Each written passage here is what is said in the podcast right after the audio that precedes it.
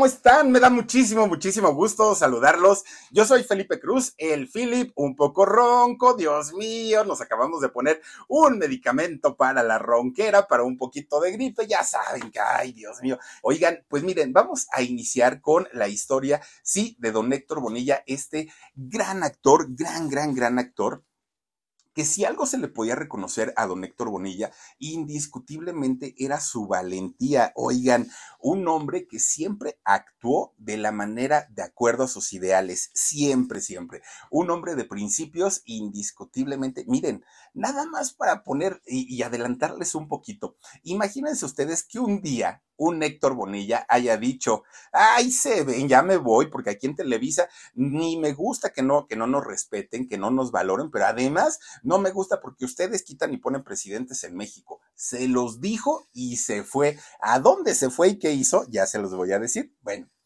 Cuatro años, cuatro años eh, tenía que don Héctor había anunciado él, él mismo, salió un día y habló y dijo, señores, tengo cáncer, tengo cáncer en un riñón, creo que era en el riñón derecho, y resulta que, eh, pues a partir de ahora, dijo en aquel momento, voy a comenzar a recibir tratamientos, eh, em, él dijo todo. ¿Por qué?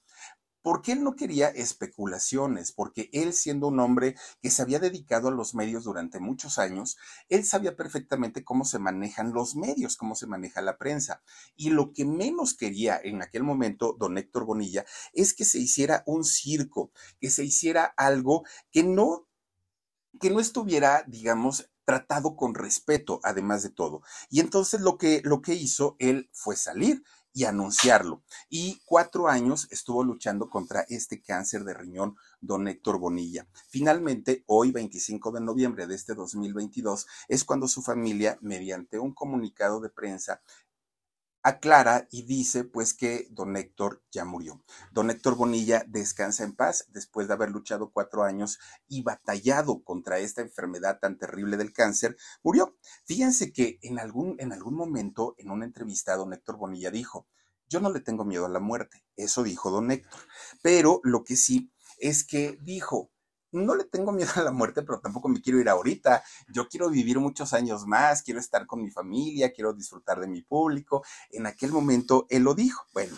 Tan fue así, miren, ahí está de hecho el, comunicado. A ver si, si, me lo agrandas un poquito, Marcito, por favor. Dice eh, a quien corresponda. Por medio de la presente, informamos que hoy, 25 de noviembre de 2022, después de cuatro años de lucha contra el cáncer, murió nuestro amado esposo, padre, abuelo, compañero y ejemplo de vida, Héctor Bonilla. Murió en su casa en paz, sin dolor y rodeado por su círculo más íntimo que lo acompañó hasta el final. Somos conscientes de que Héctor dejó un legado inconmensurable y muchísimos corazones lamentarán su pérdida. Sepan que, a pesar de la infancia de la infinita, perdón, a pesar de la infinita tristeza que nos embarga, estamos tranquilos por despedir a un hombre que se fue sin deberle nada a nadie, que vivió intensa y plenamente, que practicó siempre con ejemplo y sembró amor y alegría en cada camino que recorrió, como él quería. Compartimos con ustedes el epitafio que Héctor escribió para sí mismo hace varios años. Dice, se acabó la función. No estén chingando, dijo don Héctor Bonilla.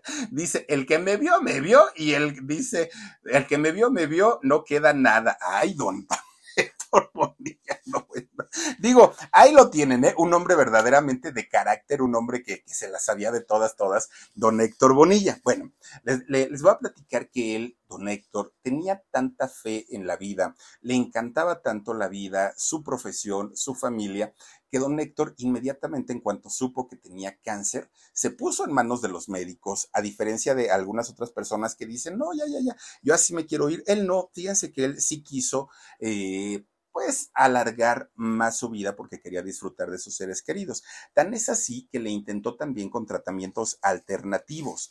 Él sabía perfectamente que teniendo cáncer las posibilidades eran mínimas, de hecho eran prácticamente nulas, pero él lo intentó. Fue un guerrero hasta sus últimos eh, momentos. Y miren, finalmente don Héctor cada que se sentía mal, cada que se ponía mal, pues obviamente él se desesperaba, él se angustiaba, pero nunca quiso transmitirle esa angustia a su familia, ¿saben? Siempre se mostraba como un hombre de fortaleza. Bueno, Pues resulta que lo que no quería que su familia viera era el sufrimiento que él estaba teniendo, pero además decía, yo no quiero que me vean como una víctima, no quiero que me vean como, como, con lástima, no, no, no, yo estoy viviendo y lo que tenga que vivir lo voy a vivir perfectamente. Por eso es que en este comunicado su familia dijo, eh, dijo, murió en paz, sin dolor y sin deberle nada a nadie.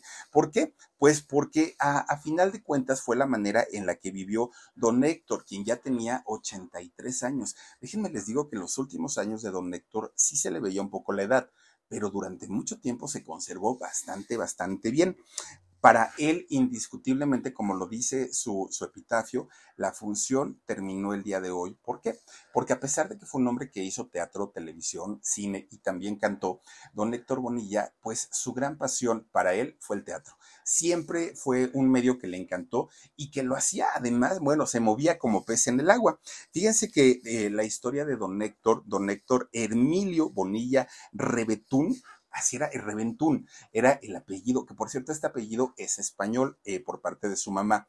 Y resulta que cuando Héctor estaba muy chiquito, pues claro que le hacían burla, porque le decían el reventado, el reventón, el reverendo. Bueno, le decían una cantidad de apodos a don Héctor porque pues el apellido se prestaba, ¿no? Por eso es que él lo decía lo menos posible, porque sabía y sabía los cuates que tenía que se lo iban a agarrar de bajada. Bueno, pues resulta que este muchacho, este, este jovencito, nació el 14 de marzo de 1900 39, por eso es que cumplió 83 en abril, de hecho, es en marzo, perdón, en marzo cumplió 83 años. Bueno, fíjense que él nace en un, en un municipio del estado mexicano de Puebla que Puebla es un lugar muy cercano a la Ciudad de México. Y resulta que él nace en un lugar llamado Tetela de Ocampo, ¿no? En este municipio. Resulta que sus papás, fíjense que nada más, don Rodolfo Bonilla Cortés y doña Leonor Reventún, bueno, fueron dos muchachos que vivían justamente en este municipio de Tetela de Ocampo, ahí en Puebla pero resulta que eran hombres de campo, ¿no? Bueno, muchachos de campo. Ella dedicada a su hogar y él un hombre muy trabajador, obviamente como la mayoría de la gente que trabaja pues en las zonas rurales, él dedicado prácticamente a este tipo de actividades. Pues resulta que Rodolfo, cuando conoce a esta mujer, Leonor, pues claro que se enamora de ella. El problema era que no tenían nada. Y, decir no tenían nada era literal, eran muy pobres, mucho, muy pobres. De hecho, fíjense ustedes que Rodolfo tenía 12 hermanos. No más imagínense, la familia de, de Rodolfo era una familia que nunca tenía dinero en casa, apenas si tenía lo necesario para poder irla medio pasando, ¿no? Porque tampoco es que, les haya sobrado. Miren más que pueblito tan bonito. Pues resulta que cuando ellos deciden casarse, la familia de Rodolfo le decía, hijo, no te cases, te va a ir muy mal, mira que las familias son grandes, no hay manera de controlar la natalidad de los hijos, entonces, pues no te cases, quédate solterito. Pero Rodolfo ya estaba decidido a casarse con Leonor. Una vez casados, le dice Rodolfo a sus papás, pues me voy a ir al DF, ¿no? A la Ciudad de México, porque pues aquí en Tetela de Ocampo realmente pues no hay nada y yo no quiero pues que mi esposa y mis hijos futuros padezcan. Y resulta que habla con Leonor y Leonor lo apoya, le dice, vámonos al Distrito Federal. Entonces los papás de Rodolfo, pues muy a su pesar, dijeron, bueno, pues si te quieres ir, adelante, ¿no? No es como que lo que nosotros querramos para ustedes, pero si ya lo decidieron, pues adelante. Bueno, agarraron una cajita de cartón, oigan, metieron sus pocas pertenencias. Imagínense el, el, hecho de llegar al Distrito Federal descalzos. Literalmente no tenían ni zapatos cuando llegaron aquí a, la ciudad. ¿Qué era lo que traía Rodolfo y Leonor? Lo que traían eran ilusiones, ganas, mucha, mucha, mucha hambre en todos los sentidos, hambre de éxito, hambre de lograr algo en la vida, de, hacer un matrimonio bonito. Bueno, ellos llegaron con todas las ilusiones del mundo y se establecen en una de las colonias que hoy, bueno, pues es una colonia muy céntrica, en la colonia Cuauhtémoc de la Ciudad de México. Ahí llegaron a vivir. Bueno, Rodolfo trabajó de todo, hizo de todo, vendió de todo. un, un señor exageradamente trabajador, pero él no venía a trabajar, él venía a estudiar y a ser feliz con su mujer, con Leonor.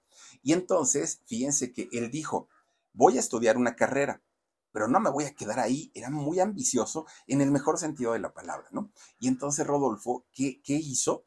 No estudió una, mi gente, ¿cómo están? Yo soy Nicola Porchela y quiero invitarlos a que escuches mi nuevo podcast Sin Calzones, en el que con mi amigo Agustín Fernández y nuestros increíbles invitados hablamos de la vida, la fiesta y nuestras mejores anécdotas. Y obviamente todos los detalles que no contamos en ningún otro lugar, solo lo van a tener acá en Sin Calzones.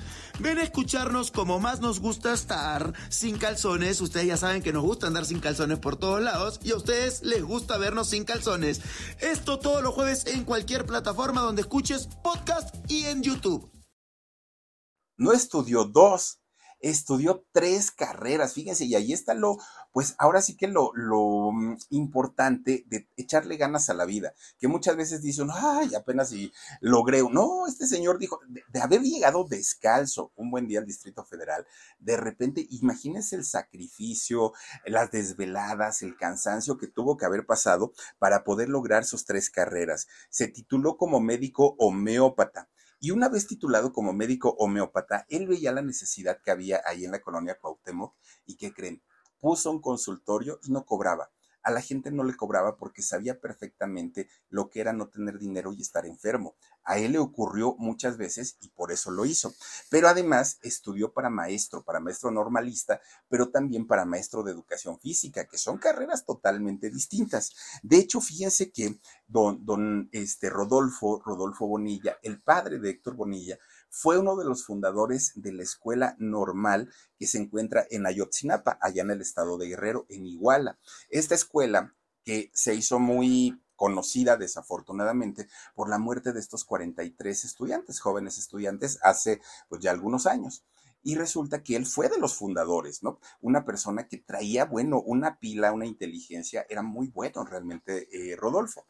Pero en el caso de Leonor, oigan, ella no se quedó atrás. Ella decía, si Rodolfo está estudiando y, le está batallando, pues también yo voy a hacer lo propio, ¿no? Y entonces Leonor, fíjense que se, se convierte también en una, en una mujer que estudió también una carrera en pedagogía que tiene que ver todo lo que es la educación de los niños, el progreso, los avances y todo eso, ¿no? Ahí es donde este, ella se, se titula. Hizo una carrera, pero bueno, ¿para qué quería más? El marido ya tenía tres. Pues aparte de todo, se dieron tiempo para tener seis hijos. Seis chamacos, bueno, ya nomás fueron la mitad de los que había tenido eh, Rodolfo como hermanos. Resulta que ya con sus seis hijos, Héctor, Héctor Bonilla, fue el menor de todos ellos. Resulta que Héctor, siendo el más chiquito, se llevaba bastantes años con su hermano mayor. De hecho, con su hermanita, la que le seguía, se llevaba tres años. Entonces, pues digamos que no había como cosas en común entre él y sus hermanos por esa diferencia de edades. Entonces, mientras los hermanos mayores ya andaban pues de coquetos, ya andaban con otro tipo de, de, gustos, Héctor pues quería jugar, ¿no? Quería jugar que sea al trompo, al yoyo y todo esto, y tenía que hacerlo solito, porque sus hermanos ya andaban en otras cosas. Esto le formó a Héctor Bonilla un carácter no solamente solitario, sino además independiente, porque nunca necesitó de nada ni de nadie para lograr lo que él quería. Y eso estuvo muy bien. Además, Héctor era hiperactivo. Oigan, yo no sé por qué la mayoría de los chamacos, yo creo que todos fuimos hiperactivos, pero a lo mejor ahora ya lo diagnostican y en esos años no. Pues él era hiperactivo. En todo lo que él veía, ahí quería meter la mano. Veía o escuchaba cualquier plática, iba y opinaba, ¿no? Un chamaco, pues miren, muy, este, muy, como muy propositivo, no, no, no, no es la palabra, como muy, este, metido en todo lo que él podía, ¿no? Pues resulta que cuando comienza a ir a la escuela, este, este, asunto de ser así como muy metichón y como, como andar en todo, pues no le, no le funcionó mucho para la escuela, porque obviamente los profesores le decían, no estés ayudando a tus compañeritos, dedícate a lo tuyo, porque por estar ayudándole al vecino no haces tu tarea. Y Héctor, pues obviamente, pues como que se sentía mal, ¿no? Seguía siendo muy, muy, muy hiperactivo. Además, no era nada bueno para la escuela. No era bueno ni para las matemáticas, la química, la física. No, eso sí, nada más no le gustaba a Héctor. Lo que eh, sí es que cuando a alguien de sus compañeritos le preguntaban o le hacían alguna pregunta, él contestaba aunque estuviera la respuesta equivocada. ¿Por qué? Pues porque así era su carácter, no siempre andar entrometiéndose en todo.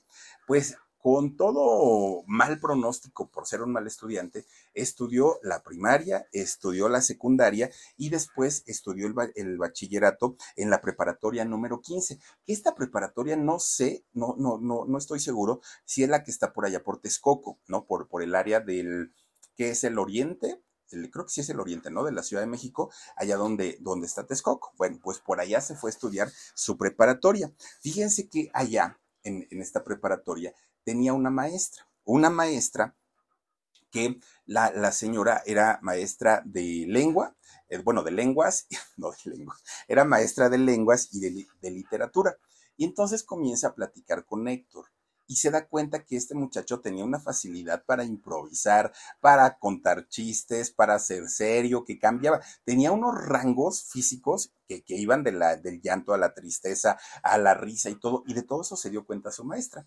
Entonces ella comienza a poner obras de teatro escolares y ahí es donde ponía a Héctor a actuar, pero lo ponía porque le encantaba cómo él hacía el trabajo o cómo él desarrollaba los papeles que le ponía. Bueno, pues resulta que un día la maestra le dice, oye Héctor, pues fíjate que te voy a dar un guion, aquí ten y lee el, el guion, pero al momento, súbete y allá lo dices. Ay, Héctor dijo, claro, yo ahí voy para arriba, ¿no? Lo hizo tan bien, tan bien, tan bien, tan bien, que Héctor, pues a partir de recibir los aplausos en su salón de clases, porque lo había hecho bastante bien, dijo, pues creo que esto es lo mío, me está gustando treparme aquí al escenario y ver las luces que ponían y los aplausos de la gente, como que esto está muy bonito, dijo en aquel momento. Bueno, pues miren, resulta que la maestra le dice, Héctor, te recomiendo mucho leer. Un actor tiene que leer todo el tiempo periódicos, libros, novelas, todo, todo, todo, todo, porque de esta manera tu mente se va desarrollando. Bueno, pues Héctor entonces lo que hacía es que sus papás lo obligaban a dormirse temprano, porque al otro día tenía que ir a la prepa. Pero Héctor se, se dormía por ahí de las 11 de la noche, ¿no? Pero resulta que a la una de la mañana ponía su alarma, su, su despertador, y se levantaba para leer cualquier libro, cualquier libro. Y de ahí, pues obviamente con la luz apagada y con el foco prendido. Pues decía don Héctor Bonilla que gracias a esta afición que tenía por la lectura y que, que, lo hacía con la luz apagada, al tiempo adquiere glaucoma, que el glaucoma pues son estas subidas de presión intraocular espantosas, ¿no? Ya me hice profesional en ese, ahora sí que en ese ramo, ¿no? Porque hay que estar cuidando constantemente que no se suba la presión intraocular. Bueno, Héctor Bonilla empieza a, a desarrollar ya de adulto esta enfermedad que es muy peligrosa y que puede dejar ciega a una persona si no se atiende, si no se vigila la, presión intraocular, porque el nervio óptico puede reventar, ¿no? Entonces, eh, bueno, pero en aquel momento Héctor estaba muy feliz porque leía constantemente sus libros, sus novelas, todo lo que, lo, lo que él podía. Bueno, pues resulta que un buen día él dice, creo que sí, creo que esto es lo mío, me voy a dedicar a ser actor, dijo Héctor Bonilla. Pues resulta que él muy emocionado, mucho, muy emocionado, fue a ver a su mamá y fue a ver a su papá. Oigan, ¿qué creen? Que ya sé que quiero ser de grande, les dijo. Y Leonor y, Rodolfo, pues dijeron, ay, mi hijo va a querer ser presidente de la República, va a querer ser un gran abogado. Y más que Rodolfo tenía tres carreras, tres licenciaturas. Pues resulta que Héctor les va diciendo, quiero ser actor. No, no, no, no, no, no, no. Le fue al pobre Bonilla muy mal porque los papás, los dos, le dijeron, ¿cómo crees? Estás loco, en esa carrera ni se gana, ya hay puro borracho, puro drogadicto. No, no, y era un no rotundo, ¿no? Y su papá todavía le dijo, ¿sabes qué tienes que hacer, Héctor? Tienes que seguir el ejemplo de tus hermanos. ¿Por qué? Porque algunos todavía estaban estudiando la universidad en aquel momento, pero otros ya eran profesionistas y profesionistas pues bastante conocidos. Pues resulta que queriendo que no, Héctor, para no hacer enojar a su papá, va, perdón, y se inscribe a la UNAM, ¿no? Que aparte, digo, estudiar en la UNAM no es cualquier cosa, es una de las mejores universidades del mundo y además los exámenes de admisión, pues tampoco es que sean fáciles, ¿no? Y resulta que Héctor aplica para, para entrar a la UNAM y entra a la carrera de Derecho, porque no le gustaba, no quería, pero era una manera de cumplir con su papá él estaba como, como hijo, buen hijo, y aparte como el menor no podía desobedecer las órdenes de, Rodolfo. Entonces entra a estudiar ahí en, en la Universidad Nacional Autónoma de México. Pues resulta que Héctor fíjense que, que, ah, fíjense, en la universidad mucha tarea, muchas materias. A veces hay materias que se toman a las 7 de la mañana y las siguientes a la 1 de la tarde. Y bueno, los horarios son pues como que muy dispersos, ¿no? Y resulta que Héctor dijo, me las voy a ingeniar para buscar dónde lograr estudiar actuación, además de estudiar acá. Pero no se los voy a decir a mis papás, porque si yo les digo al ratito, no, bueno, se me van a poner, pero bastante, bastante loquitos. Y entonces busca y encuentra la escuela de actuación de Bellas Artes, imagínense nada más. Y entonces todos los días era inventarle un pretexto a sus papás para poder llegar tarde a su casa y que no lo regañaran por tomar las clases de actuación ahí en Bellas Artes. Mi gente, ¿cómo están? Yo soy Nicola Porchela y quiero invitarlos a que escuches mi nuevo podcast Sin Calzones, en el que con mi amigo Agustín Fernández y nuestros increíbles invitados hablamos de la vida, la fiesta y nuestras mejores anécdotas. Y obviamente todos los detalles que no contamos en ningún otro lugar, solo lo van a tener acá en Sin Calzones. Ven a escucharnos como más nos gusta estar sin calzones. Ustedes ya saben que nos gusta andar sin calzones por todos lados y a ustedes les gusta vernos sin calzones. Esto todos los jueves en cualquier plataforma donde escuches podcast y en YouTube. Pero como era hiperactivo desde que era chamaco, decía, pues sí, pero me sobra energía. ¿Qué hago? ¿Qué hago? ¿Qué hago? Pues no se metió a jugar fútbol americano Héctor Bonilla. Entonces jugaba fútbol americano, estudiaba en Bellas Artes actuación y aparte estudiaba leyes, que solamente con la pura universidad estudiando leyes eran libros y libros y libros los que tenía que leer y en ese momento pues no había internet, pues ni de dónde, ¿no? Para, para leerlo todo pues ahí en el Google. Y resulta que Héctor se daba tiempo para todas las actividades, para todas, para todas. Él a toda costa, pues quería de alguna manera hacer lo que sus papás le habían eh, dicho, pero también pues eh, cumplir con, con lo que él quería. Bueno, pues de repente un buen día dijo, a ver, Héctor, ¿a qué le estás jugando, no? Ni quieres ser licenciado, ni te vas a dedicar a, litigar, ni nada. Y, y, como darle un título a tus papás, pues como para qué te va a servir. En cambio, si quieres ser actor, mejor dedícate de lleno a eso. Va a la rectoría y que pone su baja, ¿no? Ahí en la rectoría ya no voy a venir pues todo el mundo dijo, pero Héctor, pues si ya vas bien avanzado, pues sí, pero ya no. El problema no era ese, el problema es cuando se enteraron sus papás. No, no, no, no, no. Ahí sí se le armó y, pues de una manera terrible, terrible, ¿no? Porque obviamente los papás sabían que había dejado la, escuela, eh, la escuela de derecho, para ser actor. Y los papás se opusieron, le dijeron que, eso no podía ser. Pero Héctor se los dijo de una manera tan decidido que ya no hubo de otra. Los papás tuvieron que doblar las manos y decir, está bien, si es lo que tú quieres, pues adelante. Y Héctor en ese momento comienza a picar piedra en el mundo del espectáculo. ¿Por qué? porque para aquel momento Héctor no tenía un contacto, no tenía un conocido, no tenía una referencia que le dijeran cómo hacerle o de qué manera podría entrar al mundo del espectáculo, en el teatro, en el cine, en la televisión. No había nada. Entonces para Héctor pues era muy, muy, muy complicado y tuvo que picar piedra literalmente yendo a buscar en todo lo... Imagínense que iba a las obras de teatro y en estas obras era donde decía, oigan, ¿dónde está el productor? Oigan, es que yo quiero ser actor. Oigan, es que yo estudio en Bellas Artes. Oigan, y nada, y nada, y nada. Le batalló muchísimo, muchísimo. Bueno. Pues cuando tenía como 22 años, fíjense que Héctor dijo, a lo mejor estoy errando la forma en la que estoy pidiendo trabajo. Entonces, pues ya no lo voy a hacer. Y con esos 22 años que tenía, empieza a rondar los estudios Churubusco, esos estudios que están por ahí por Calzada de Tlalpa, no muy cerca de Tasqueña. Y entonces, rondando y rondando y rondando y rondando. Resulta que un día allí en ese estudio se encuentra a un periodista, a un periodista que trabajaba en aquellos años en el Heraldo de México, don Guillermo Vázquez don Guillermo le dijo, oye, chamaco, ¿por qué vienes todos los días aquí en buscas? ¿O tienes novia aquí, vienes por ella? ¿O qué? El periodista pensando que iba a sacar chisme, porque dijo, si viene por una novia, pues seguramente es por una actriz. Y ahí dijo, ¿no? Entonces él acercó y le dijo, es que yo aquí te veo que ronda siempre, pero pues ¿a qué vienes? Y ya Héctor le dijo, no, pues es que yo quiero ser actor. Ah, pues por ahí hubieras empezado. Oye, fíjate, y le dijo este, este señor, ¿no? Don Guillermo este, Vázquez le dijo, fíjate Héctor, que están necesitando un muchacho con tus características porque están filmando una película que se llama Jóvenes y Bellas. Y entonces le dijo Héctor, pero pues yo no sé ni dónde, en qué foro, ni con quién. No te preocupes, yo te llevo, ¿no? Ahí vamos para, para adentro. Pues resulta que esta película la estaba produciendo don Alfredo Ripstein. ¿Y quién era él? Era el papá de Arturo Ripstein, el malhumorado, ¿no? Aquel que nadie soportaba. Bueno, pues resulta que este señor, justo cuando lo va llevando don Guillermo Vázquez, el periodista, estaban haciendo el casting para este, para el, para este papel, para el, que le habían propuesto el periodista a Héctor Bonilla y entonces los forma, así como, como tipo fila del ejército, ¿no? Así.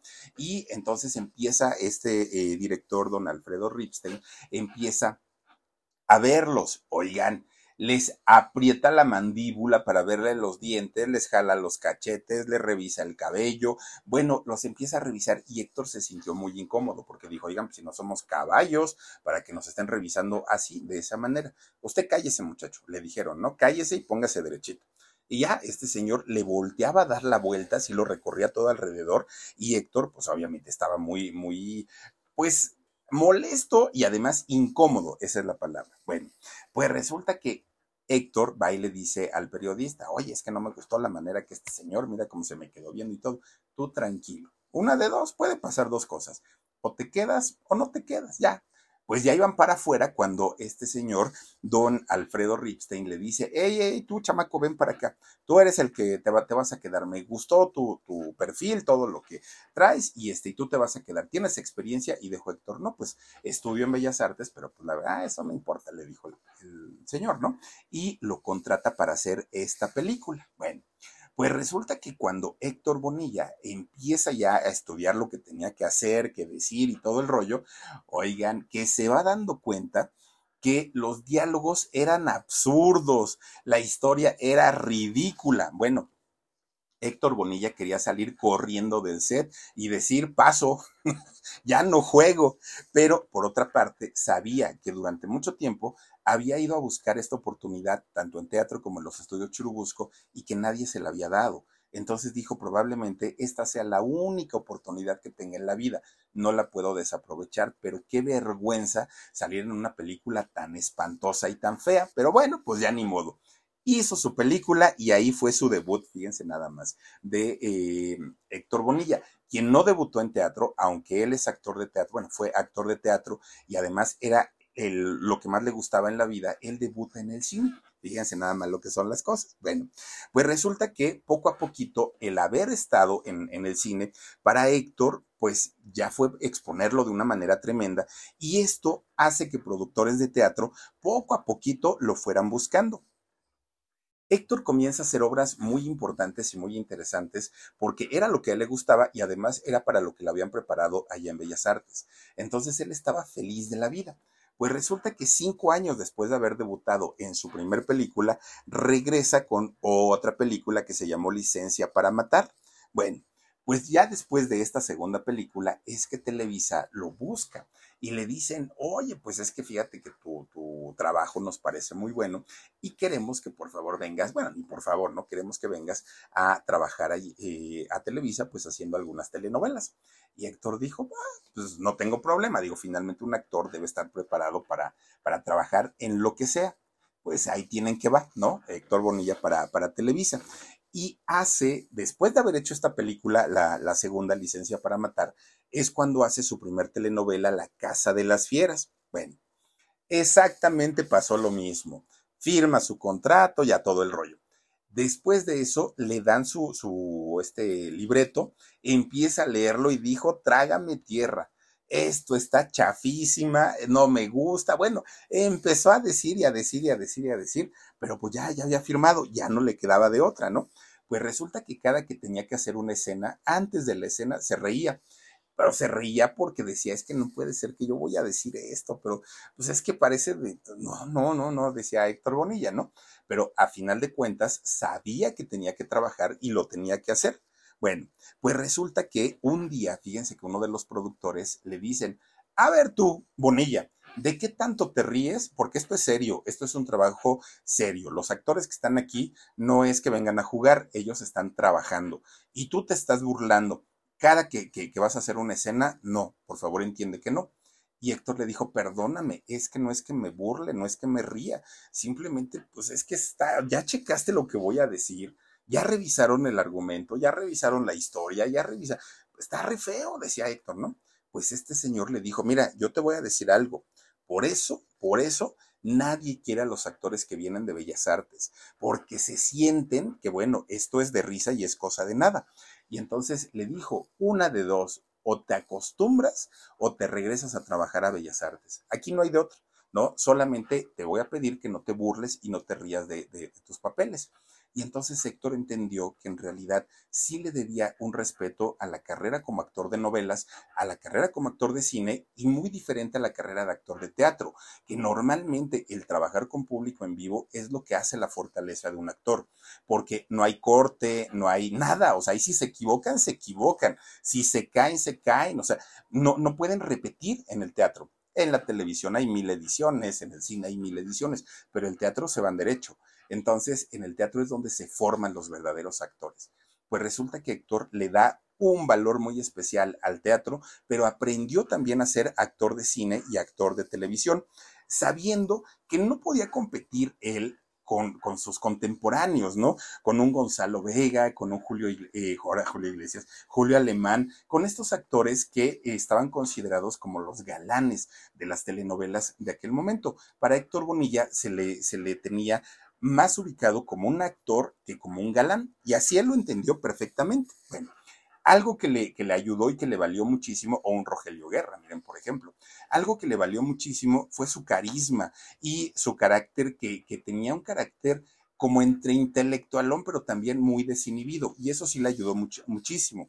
Mi gente, ¿cómo están? Yo soy Nicola Porchela y quiero invitarlos a que escuches mi nuevo podcast Sin Calzones, en el que con mi amigo Agustín Fernández y nuestros increíbles invitados hablamos de la vida, la fiesta y nuestras mejores anécdotas. Y obviamente todos los detalles que no contamos en ningún otro lugar, solo lo van a tener acá en Sin Calzones. Ven a escucharnos como más nos gusta estar sin calzones. Ustedes ya saben que nos gusta andar sin calzones por todos lados y a ustedes les gusta vernos sin calzones. Todos los jueves en cualquier plataforma donde escuches podcast y en YouTube. Fíjense que gracias a su carácter y a su carisma, Héctor Bonilla logró tener muchas novias, muchas, no una, tuvo varias, pero hubo una, una mujer en especial, pues que lo atrapó, ¿no? Ahora sí que atrapó su atención, atrapó pues, pues todo de él.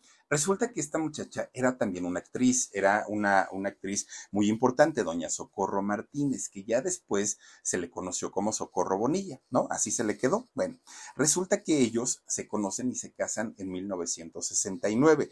Con ella tuvo a dos hijos, a Leonor y a Sergio, ¿no? Los dos primeros hijos de Héctor Bonilla. Bueno, no estuvieron casados toda la vida. En realidad solamente duraron nueve años. Una vez divorciados, fíjense que Socorro conserva, a pesar de, ya no ser esposa de Héctor, conserva el apellido Bonilla y así se le siguió conociendo durante mucho tiempo. Bueno, después de este divorcio, fíjense que conoció a una mujer eh, llamada Sofía Álvarez. Y con esta chica, con Sofía Álvarez, eh, a principios de los años 80 se va a vivir, ¿no? Héctor Bonilla. Bueno, ellos de hecho comienzan siendo amigos, no empiezan con, con, una relación, empiezan a ser amigos porque Héctor en aquel momento pues quería como disfrutar un poquito más su soltería. Eran muy buenos amigos y de hecho se iban todo el tiempo a comer, estaban juntos para todos lados, pero tenían muy claro que era una amistad. De repente un día Héctor le dice a ella, oye, ¿sabes qué? Pues me tengo que ir ¿Cómo que te vas? Sí, me, están ofreciendo eh, trabajo y me tengo que mover de México. Es cuando a ella le cae el 20, pues que estaba enamorada de él, pero pues lo, disimulaba o lo disfrazaba con que, con que somos amigos. Héctor se va para Panamá porque allá tenía que trabajar. Y resulta que estando en Panamá, ella le dijo, tú vete, ¿no? Sin problema, luego te alcanzo. Ay, pues Héctor Bonilla dijo, ay, sí, como no, hasta crees, pero bueno, está bien, ahí luego me alcanzas, dijo él. Pues resulta que un buen día estaba haciendo su obra de teatro, Héctor Bonilla, allá en Panamá. Y de repente, él, estando en el escenario, en una de las funciones, pues ve que eh, sigue llegando gente, ¿no? Al teatro. Y ve que entra esta muchacha, pero entra con dos maletotas, pero maletotas venía recién del aeropuerto maletotas. Y entonces Héctor pues se pone muy nervioso, termina su obra de teatro, la manda a llamar al camerino y es cuando le dijo, cuéntame, ahora sí que, ¿qué pasó? Y ella le dijo, pues vine para quedarme y para quedarme contigo. Y desde ese momento, miren, ya no se separaron se enamoraron y se casaron en 1985. Con esta mujer tuvo a su tercer hijo, al tercer hijo de, Héctor, porque pues en realidad ya tenía dos con su matrimonio anterior, a Fernando. Bueno, pues resulta, fíjense, de hecho los tres hijos de Héctor Bonilla al día de hoy se dedican al medio, algunos producen, algunos actúan, algunos dirigen, pero los tres están dedicados también a este medio. Bueno, Héctor, fíjense que un hombre que ya para aquel momento cuando, cuando nace su tercer hijo, ya había estado en todos lados, en cine, en teatro, en televisión, había cantado, todo lo que quieran, pero lo empiezan a buscar también de series unitarias. Por ahí hizo una participación en Papá Soltero, fíjense, este Héctor Bonilla, y después lo busca Roberto Gómez Bolaños, Don Chespirito, para que saliera en un capítulo del Chavo del Ocho. Y ahí sale don Héctor Bonilla. Imagínense ustedes un programa como El Chavo del Ocho que se veía en todos los rincones del mundo. Cualquier actor que ahí saliera, obviamente se iba a los cuernos de la luna. Y resulta que Héctor Bonilla, que estuvo ahí, El Chavo del Ocho lo proyectó de una manera tremenda, tremenda. Pero Héctor Bonilla tenía muy claro que no, no solamente quería ser actor, él además quería eh, involucrarse en producción, en dirección, en todo lo que le permitieran. Y fue de esta manera como de repente un día llega a Televisa.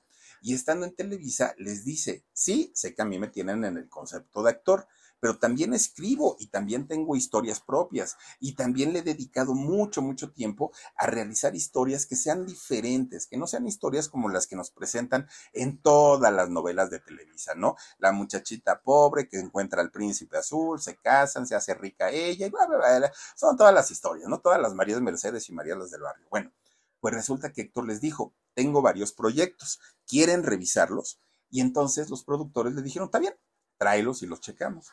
Varios de estos proyectos fueron aceptados y salieron a cuadro, pero varios de ellos no fueron desechados. Y esto le molestó muchísimo a Héctor Bonilla. ¿Por qué? Porque él había dedicado años de trabajo a escribir un libreto o a escribir un, trabajo. Y resulta que de, que de pronto se daba cuenta que la empresa para la que había trabajado tantos años era una empresa cerrada, una empresa que no le permitía a su gente crecer, ¿no? Desarrollarse. Simplemente lo veían como un actor y no le daban el crédito o el valor como guionista, como escritor, como productor. No lo veían en, en ese papel. Héctor Bonilla se enoja muchísimo, muchísimo y renuncia a Televisa renuncia muy enojado aparte de todo y promete no volver jamás, jamás. Y todavía les dijo, ¿y saben por qué me voy? Una, porque no me valoran y dos, porque a mí no me gusta que una empresa sea quien decida qué presidente va a gobernar el país. Eso no me gusta. Y ustedes quitan y ponen y quitan y ponen y hacen lo que quieren con el país. Así es que ahí nos vemos, dijo Héctor Bonilla, con permiso. Después de ahí se va para Televisión Azteca, Héctor Bonilla. Ahí fíjense que hizo, pues hizo varios trabajos ¿eh? en, en, TV Azteca. Hizo La vida en el espejo, hizo eh, la de esta mirada de mujer el regreso, bueno, hizo varios, mm, varios proyectos ahí.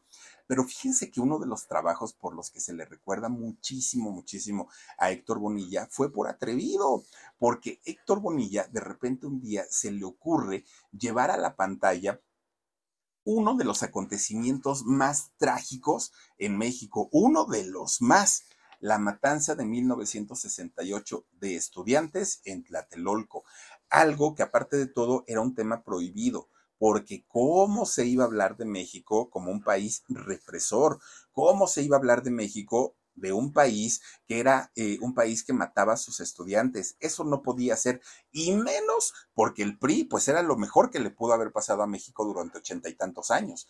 Entonces, Héctor Bonilla, que siempre estuvo plantado en hacer lo que a él le, parecía correcto, resulta que un buen día le ofrecen el libreto de una película llamada Bengalas en el cielo. Y entonces, eh, o luces, ¿no? Luces en el cielo, luces de bengala en el cielo. Y resulta que cuando Héctor Bonilla lee este, este texto, este argumento, se queda fascinado y se queda impresionado.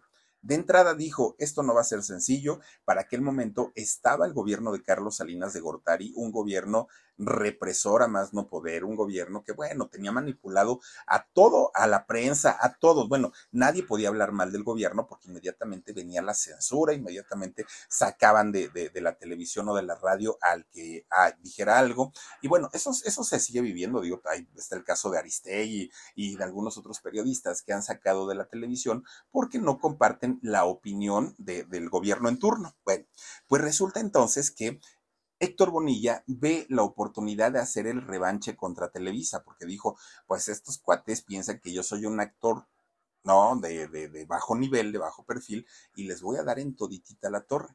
Y Héctor saca sus ahorros, bueno, hizo hasta lo imposible por comenzar a trabajar en esta película.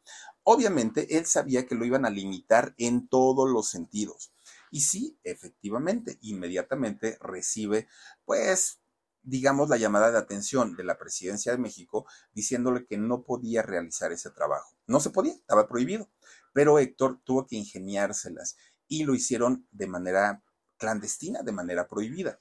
De hecho, toda la trama de la película, que también eso es un, un, mérito tremendo, porque toda, toda la trama de la película ocurre dentro de un departamento. Toda la trama, que ya después le cambiaron, le tuvieron que cambiar el nombre por de Bengalas en el Cielo a la película de Cielo Rojo.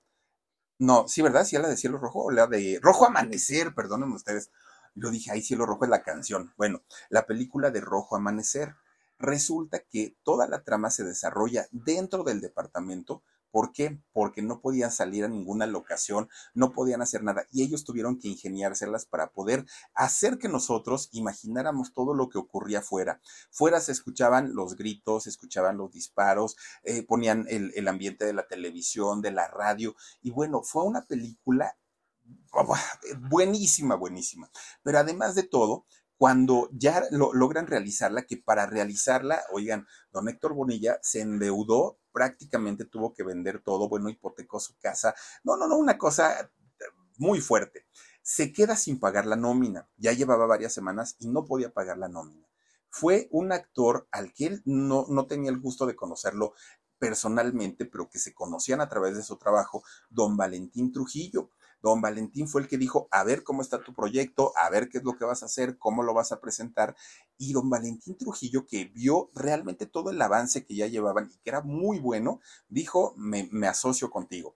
Yo me quedo como productor asociado, pongo el dinerito para terminar de, de, hacerla, pero esto, una de dos, o nos va a llevar a la ruina a todos los que participamos, o nos va a encumbrar. Mi gente, ¿cómo están? Yo soy Nicola Porchela y quiero invitarlos a que escuches mi nuevo podcast Sin Calzones, en el que con mi amigo Agustín Fernández y nuestros increíbles invitados hablamos de la vida, la fiesta y nuestras mejores anécdotas.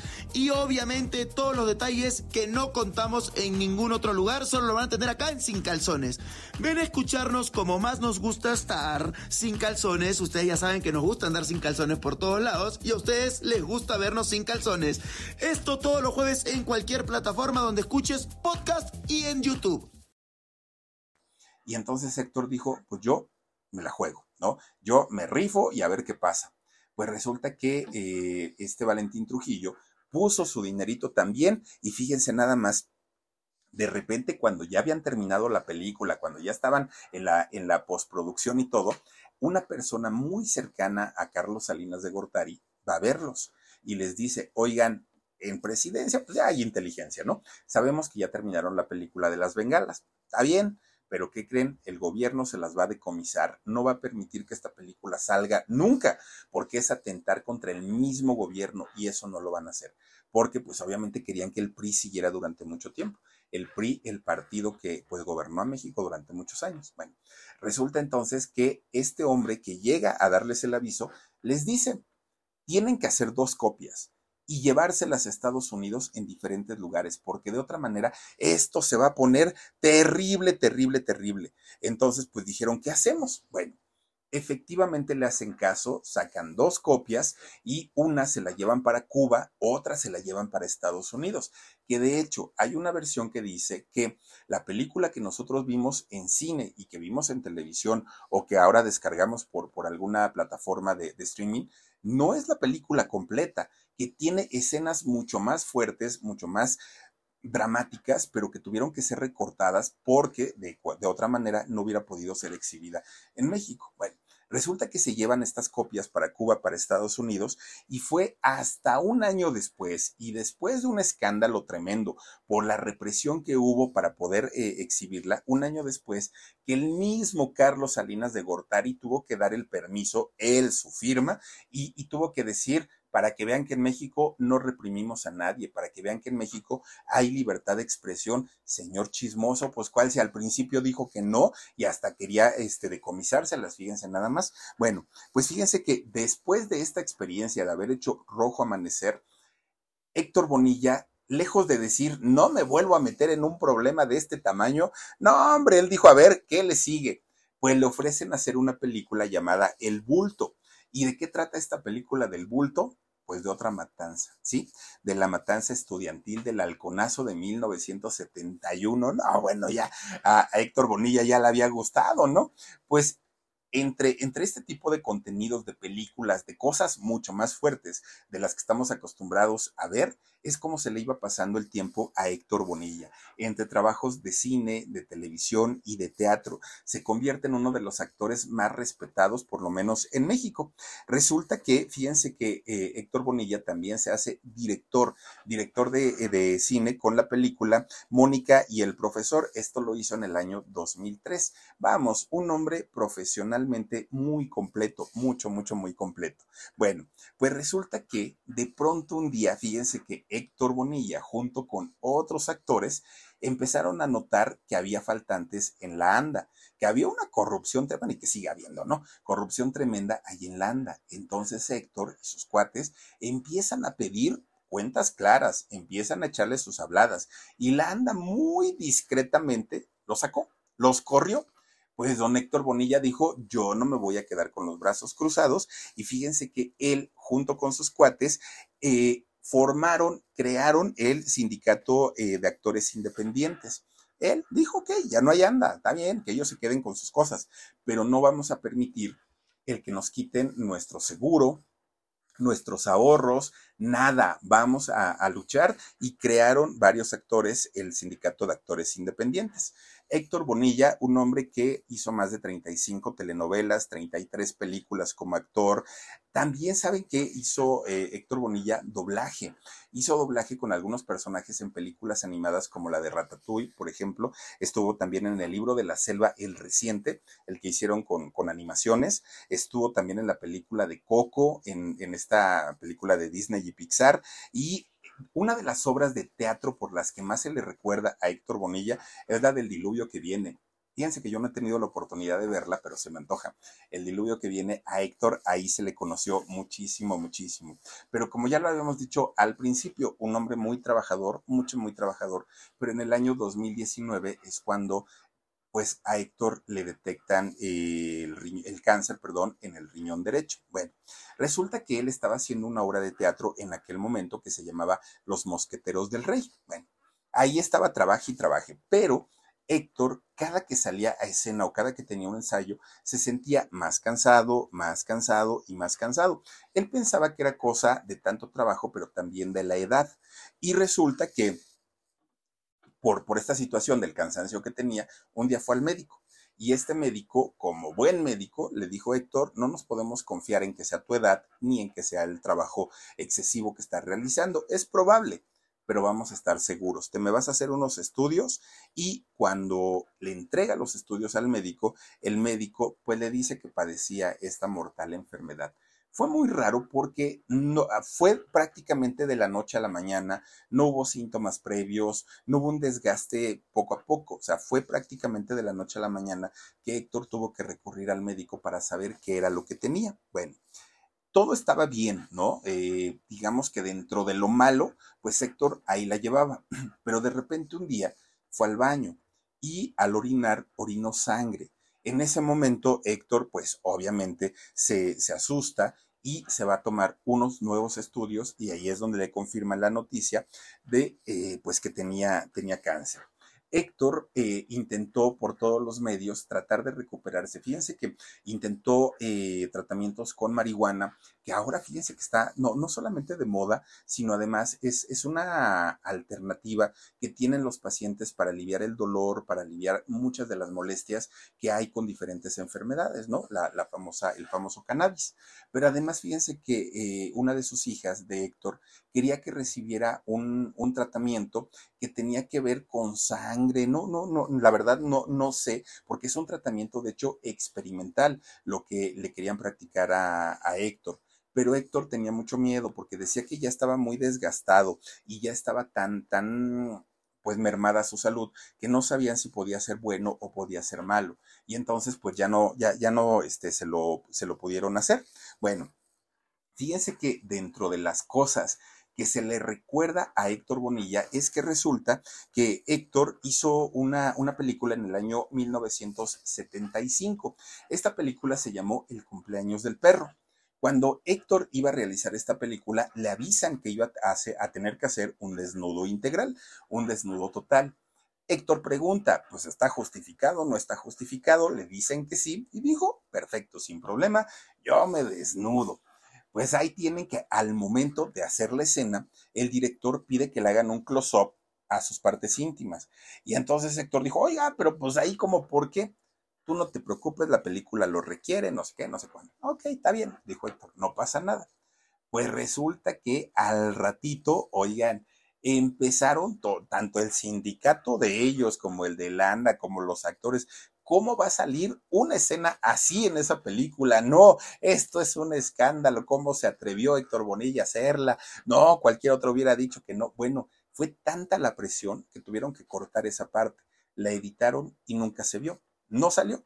Pero Héctor, pues lo decía y lo contaba como cualquier cosa. Ah, sí me encueré, no pasa nada. Digo, a final de cuentas, él entendía que estaba justificada esa escena por eh, esta película. Bueno, pues miren, Cumpliendo 60 años de trayectoria, don Héctor Bonilla, habiendo trabajado prácticamente en todo el medio del espectáculo, en todo, un hombre respetuoso, un hombre formal, con un carácter fuerte también, Héctor Bonilla con un carácter explosivo, pero a final de cuentas creo que la mayoría de la gente que se dedica a la actuación debe entender ese carácter para poder sacar, ¿no? Y, y matizar de una manera correcta, y era el caso de don Héctor Bonilla, que lamentablemente, pues el día de hoy justamente se nos adelantó, ya no brincó al año 2023, pero pues bueno, son situaciones que ocurren, son situaciones que pasan, y lo único que podemos decir es que descansa en paz don Héctor Bonilla y pronta resignación, que eso nunca llega. La verdad es que no. Pero pues que poco a poquito vayan entendiendo lo, lo que ha pasado con don Héctor Bonilla, toda su familia, sus hijos, eh, su, su familia que le sobrevive, todos ellos que pronto encuentren esa tranquilidad. Y por lo pronto, desde aquí, desde el canal del Philip, pues nuestro más sentido pésame a la familia de don Héctor Bonilla y que en paz descanse. Pues bueno, ahí está su historia. Cuídense mucho. Soy Felipe Cruz. Adiós. Besos.